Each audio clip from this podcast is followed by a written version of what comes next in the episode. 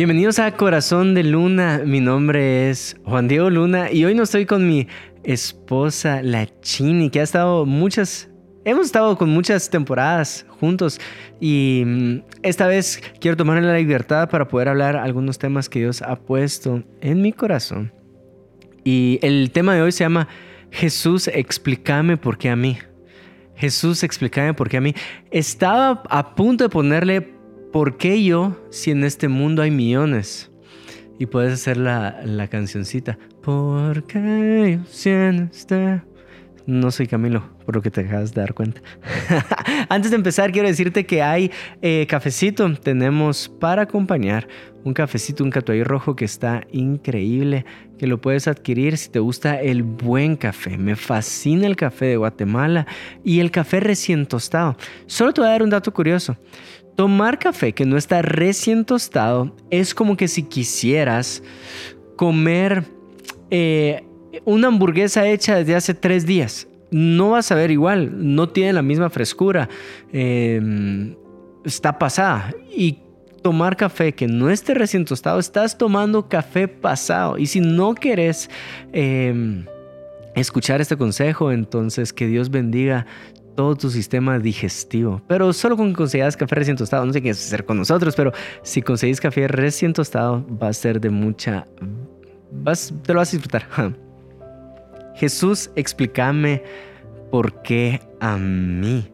Mateo 4:17 dice así.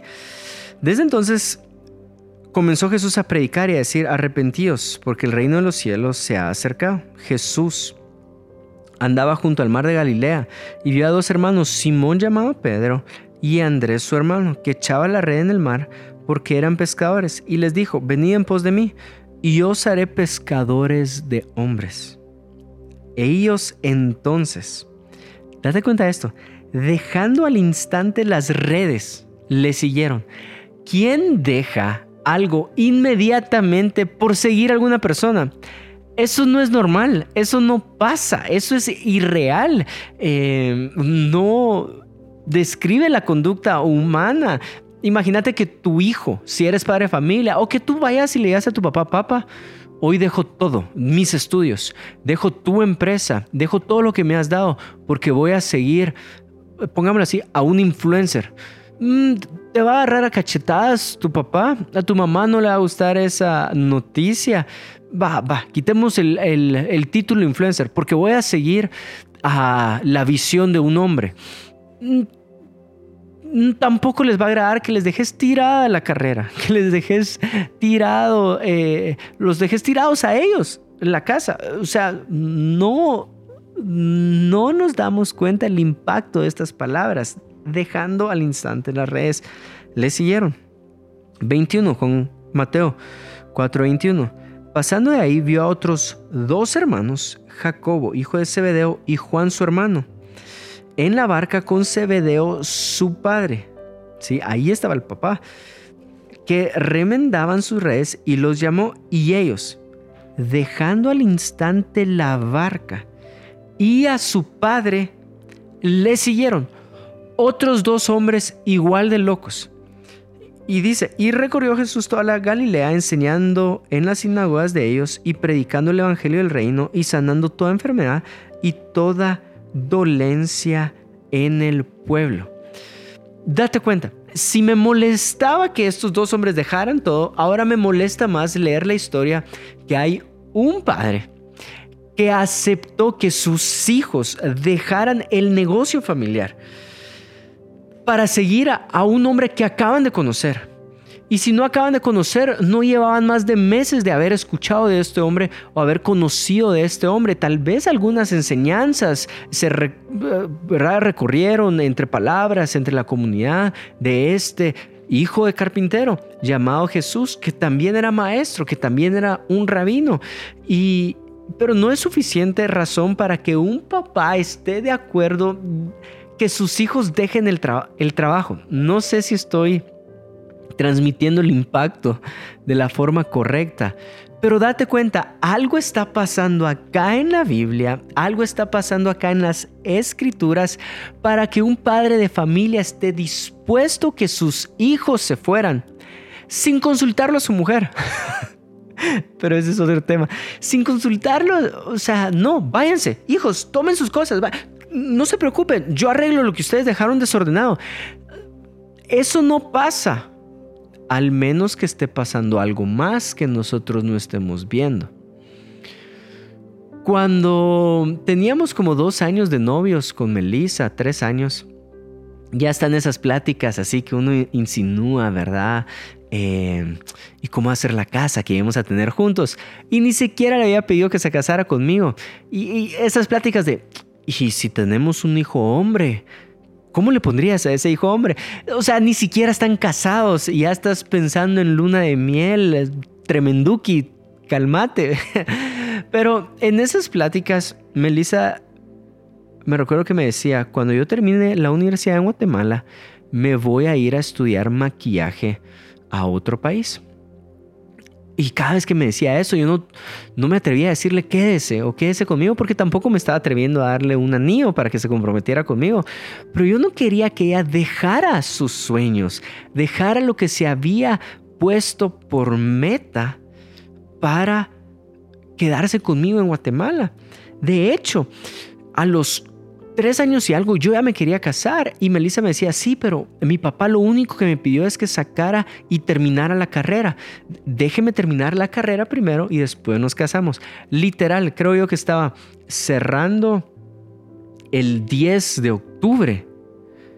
El 15 nos casamos por lo civil y el 18 nos casamos por lo religioso. O sea, no pasaron ocho días que le cumpliera a su papá para venirse conmigo. Pero le cumplió a su papá. No dejó tirado las metas que su papá le había dado. No sé si me estoy explicando. Sabía que su papá le iba a decir que no. Eso sí, bendito sea el Señor. Decidió quedarse en Guatemala y sacrificar uno de sus sueños. Sueños personales que ella tenía, que era estudiar maquillaje de forma profesional. Lo dejó para estar conmigo. ¿Por qué te digo esto? Tiene que pasar algo tiene que haber una relación muy fuerte para que Melissa decidiera dejar eso y seguir su vida conmigo. Pero yo no miro esa relación fuerte entre estos cuatro hombres y Jesús. O sea, la descripción de la relación de ellos con Jesús previamente no es tan fuerte. Y Melissa no se atrevió a decirle a su papá que iba a morir a, la universidad por casarse conmigo. Cumplió.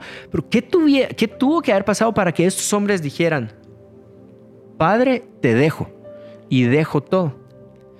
Pues lo que pasó es lo siguiente, es que un rabino los llamó. Un rabino los llamó. ¿Cómo así? En varios versículos llaman a Jesús rabino. Esta, para, esta palabra en el original es didáscalos, ¿sí?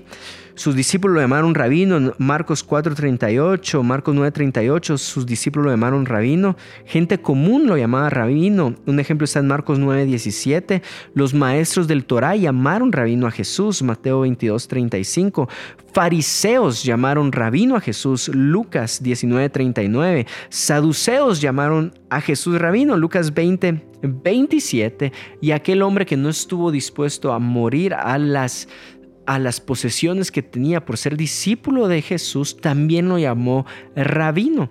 Ahora, ¿qué quiere decir? Ahora, ¿qué quiere decir un rabino?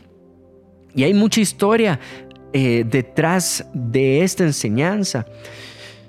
Y también te, motivo a que busques un episodio que se llama Dust. Em, de Rob Bell. Te va a ayudar mucho a entender lo que voy a explicar ahorita. Si no lo explico yo de una buena forma, estos videos te pueden ayudar a explicarlo de diferente o de una mejor manera. ¿Qué era un rabino? Ahora, tenés que entender qué necesitaba ser un rabino o el proceso que necesitaba pasar una persona para llegar a ser un rabino. El primer paso es esta escuela que se llama Bet Sefer. Este Bet Sefer es la escuela del libro, los primeros cinco libros de la Biblia. Ahora, estos primeros cinco libros de la Biblia no lo estudiaban como nosotros estudiamos, o la mayoría de nosotros estudiamos la Biblia en estos momentos. En Bet Sefer, los niños de 4 a 10 años tenían que recitar de memoria las escrituras, aprenderse los primeros cinco libros de memoria, el Torah.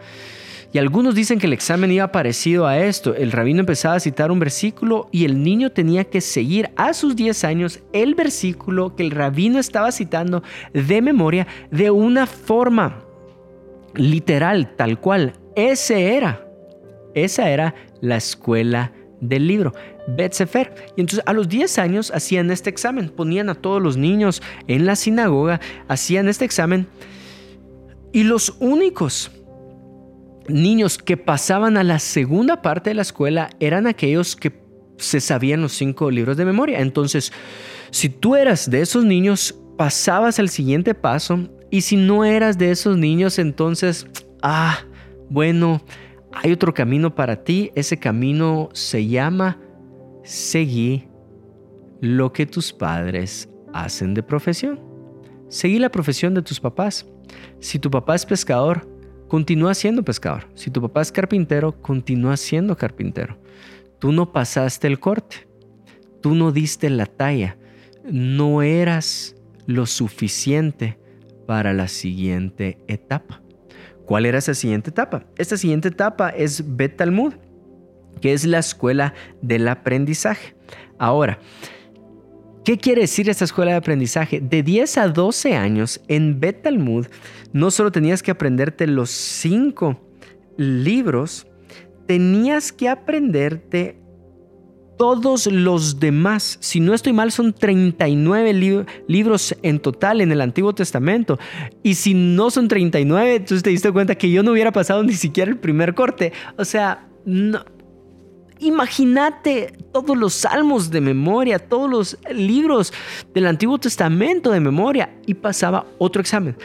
En la sinagoga, el rabino llegaba y empezaba a citar ahora otros, otros libros y el niño tenía que ser capaz de tomarlo, los profetas, y continuar con la historia de los profetas de una forma literal, saberse la historia, qué era lo que estaba pasando cuando ese profeta estaba reconstruyendo las murallas, ¿verdad? Entonces tenías que saberte todo eso.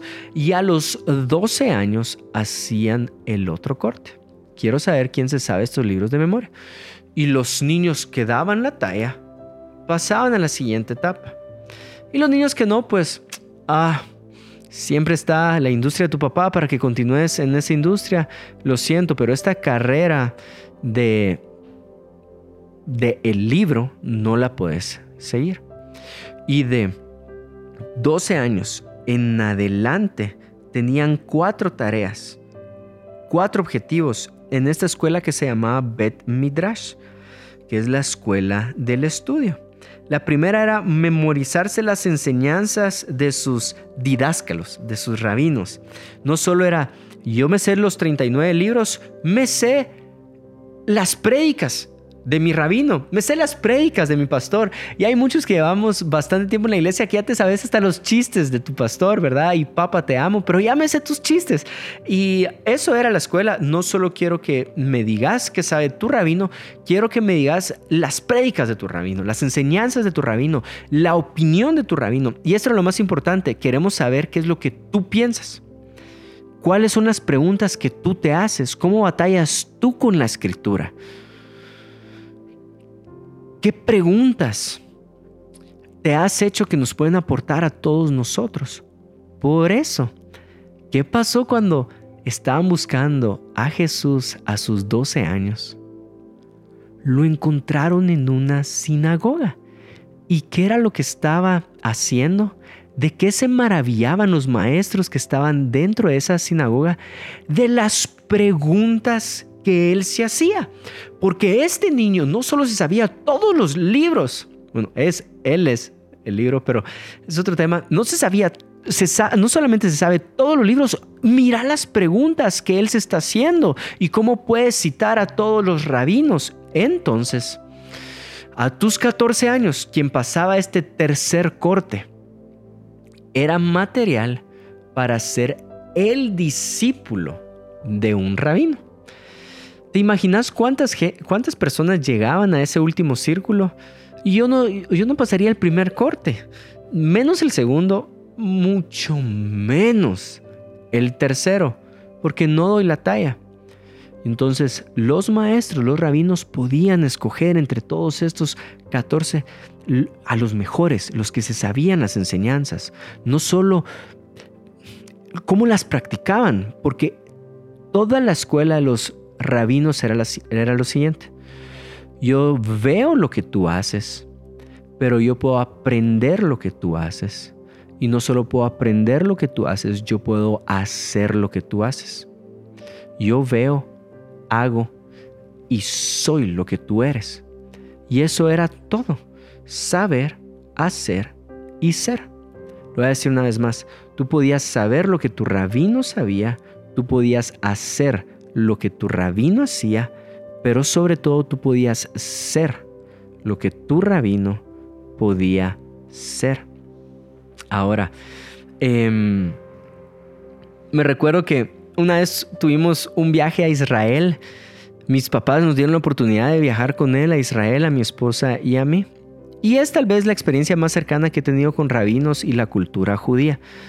Perdón si digo algo que está incorrecto delante de aquellos que conocen más la cultura judía, pero cada rabino tiene su forma de interpretar las escrituras.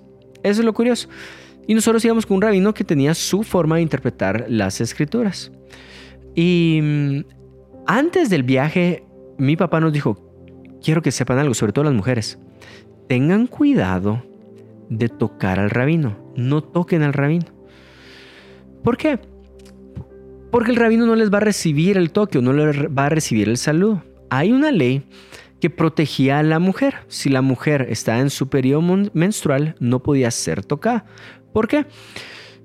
Eran más leyes de higiene y de salud, tipo eh, la prevención de mascarilla que, escucha, que escuchamos el día de hoy. La medicina, aquel tiempo no era la medicina el día de hoy, entonces querían evitar que la mujer tuviera alguna infección o algún contagio, entonces mejor no se tocan a las mujeres si está en su periodo menstrual.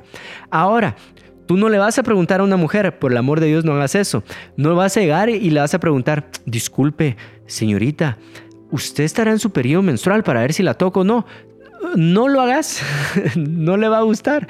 Eh, no lo hace, o sea, entonces la ley evolucionó a mejor no toquemos a ninguna mujer, porque no le vamos a andar preguntando a cada una de ellas, hey, ¿en qué fechas del mes anda usted? No se hace, entonces evitemos el contacto con una mujer. Eso es la forma de vivir esta ley de higiene. Entonces mi papá nos dice, no nos explica lo que yo les estoy explicando ahorita, pero sí nos pide por favor no toquen al rabino. Y mi esposa, imprudente la chinili, con bastante inocencia, el día que lo conocemos, mi esposa no le da un beso, le da un abrazo y saluda al rabino con un abrazo. Y mi papá abre los ojos como si fueran huevos estrellados, los ojos de mi papá, bien asombrado. Yo estoy con la, con la mano en la cara de qué pena, papá, perdón, porque la única instrucción que nos diste fue la única instrucción que no seguimos. Pero para nuestra sorpresa, el rabino le aceptó el abrazo y condescendió con ese abrazo. La abrazó de regreso fue raro, fue algo que no nos explicamos. Entonces pasaron los días.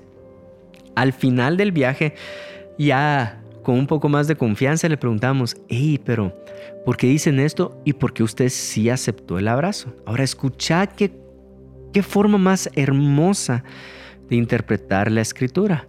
Él nos dice lo siguiente, detrás de cada ley hay un espíritu. Y el espíritu que está detrás de la ley de no tocar a las mujeres era por respeto a las mujeres.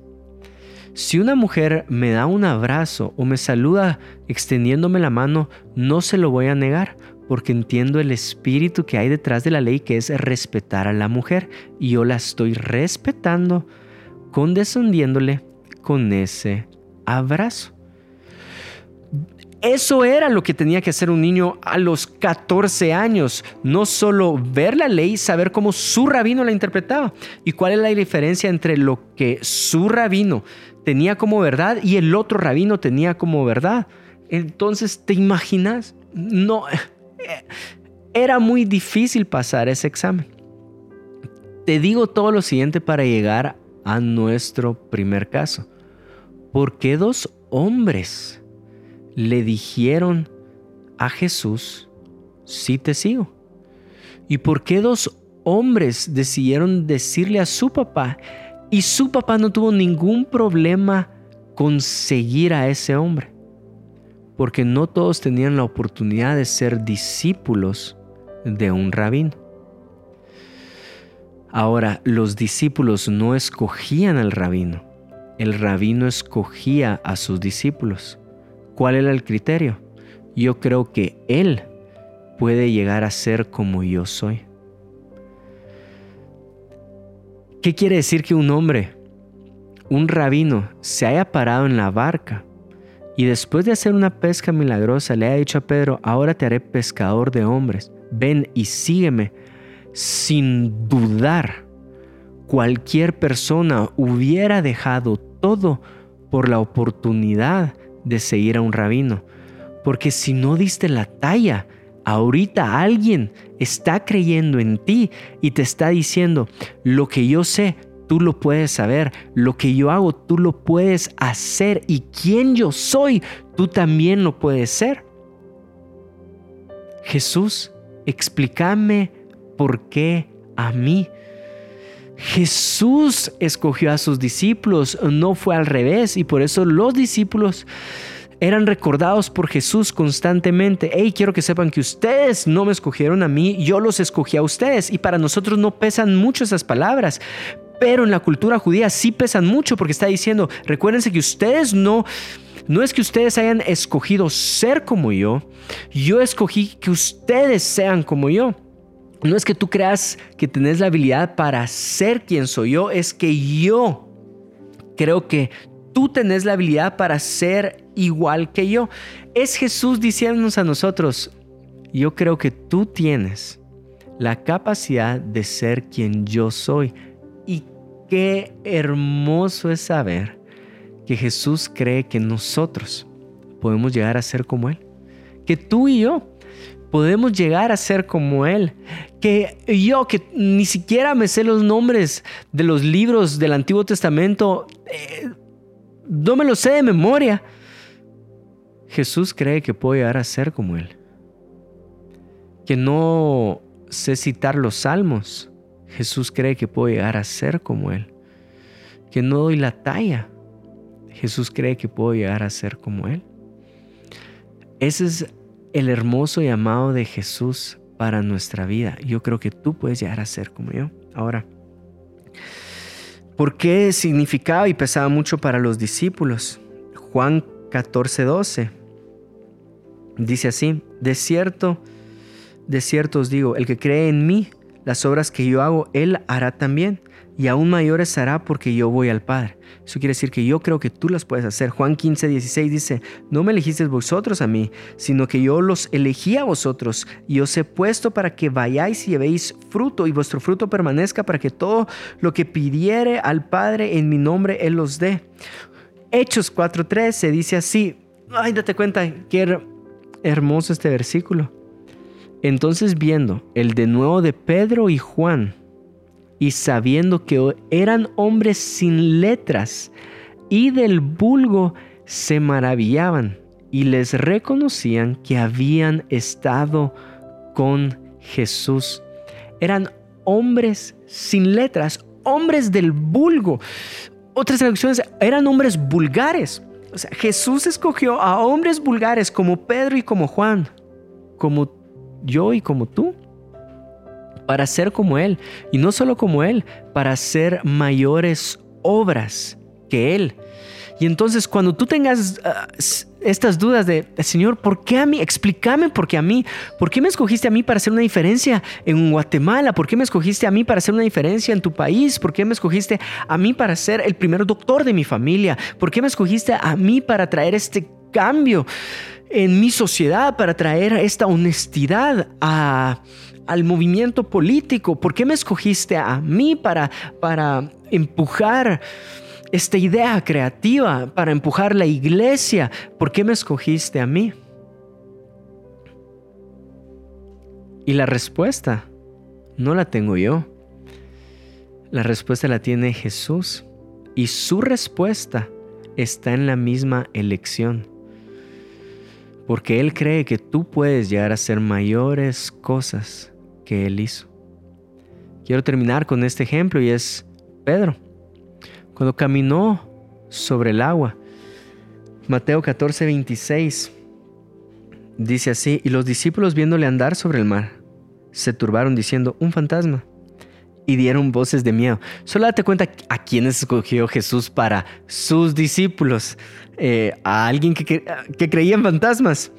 Pero enseguida Jesús les habló diciendo, tened ánimo, yo soy, no temáis.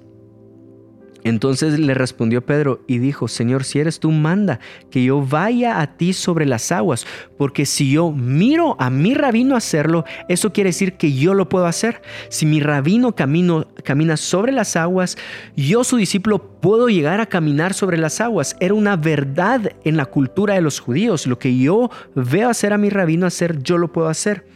Y él le dijo, ven, sí puedes, sí puedes hacer lo que yo hago. Descendiendo Pedro de la barca, andaba sobre las aguas para ir a Jesús. Pedro al ver el fuerte viento tuvo miedo y comenzando a hundirse dio voces diciendo, Señor, sálvame. Al momento Jesús, extendiendo la mano, asió de él y le dijo, hombre de poca fe, ¿por qué dudaste? Hombre de poca fe, ¿por qué dudaste? ¿Fe en quién? ¿Y duda en quién? Ahora, Jesús, ¿cómo te explico esto? Que Dios me dé las palabras para explicarte bien esto. Jesús estuvo firme, estable sobre las aguas en toda esta historia. Jesús no cambió. ¿Por qué dudar de Jesús si Jesús se miraba fuerte y permanecía fuerte, permanecía estable? No es que Jesús estuviera así tropezándose y hundiéndose así y es como, Pedro, aguantame un cachito, solo lo resuelvo yo y miro si vos lo lográs resolver. No impartió dudas Jesús con su ejemplo, impartía seguridad con su ejemplo. Él estaba firme y sólido. Pero Pedro, cuando vio la adversidad, las olas, los vientos, empezó a dudar. ¿De quién? De él. Empezó a dudar que él podía caminar sobre las aguas. Empezó a dudar que él podía hacer lo que su maestro estaba haciendo en ese momento. Y eso explica muchas de nuestras batallas de fe. No dudamos en Jesús, el problema es que dudamos de nosotros mismos. No dudas que Jesús puede vencer la enfermedad. Dudas si tus manos pueden ser usadas para vencer la enfermedad. No dudas que Jesús puede traer restauración a un país. Dudas que tu ejemplo sea un ejemplo utilizado para traer restauración en tu país. No dudas que Jesús pueda rescatar la relación tóxica en la que estás. Dudas si tú puedes implementar lo que necesitas implementar para rescatar esa relación tóxica. Dudamos de nosotros. Y Jesús lo que quiere hacer es recordarte el día de hoy como lo, le recordó a sus discípulos. No fueron ustedes los que me escogieron a mí, y yo los escogí a ustedes. Y le pido al Espíritu de Dios que escuche las mismas palabras de Jesús en este audio, en este momento. Es Jesús quien te escogió a ti. Hay una historia de un predicador en el interior de Guatemala que estaba enfrente de un endemoniado. Y esta historia es real. Se para enfrente del demonio y no podía... Su primer idioma no era el español, sino un lenguaje nativo, un lenguaje maya. Entonces, al momento de hablar, hablaba como que si un gringo estuviera hablando español, hay palabras que no las dice bien, entonces él le habla al, al demonio y le dice, en el nombre de Jesús te vas fuera. Y el demonio le contesta, no se dice fuera, se dice fuera. El predicador le vuelve a decir, te vas fuera en el nombre de Jesús. Y le vuelve a contestar, no se dice fuera, se dice fuera. Y mira cómo le contesta, seiga como Seiga, te vas fuera en el nombre de Jesús. ¿Y, cuál, ¿Y qué es lo asombroso de la historia? Que quedó libre la persona. Jesús no nos escoge porque nosotros creamos que ya le atinamos al primer examen, al segundo examen, al tercer examen. Jesús nos escoge porque tú tienes la capacidad de ser como Él. Y quiero afirmar tu identidad. Si hay momentos donde creíste que no diste la talla, tú sigues teniendo la plena confianza y la fe de Cristo Jesús. Eso quiere decir que Él tiene fe en ti, Él sigue creyendo en ti, Él sigue creyendo que harás cosas mayores de las que Él hizo cuando caminó entre nosotros. Él sigue creyendo en nosotros. Dios te bendiga.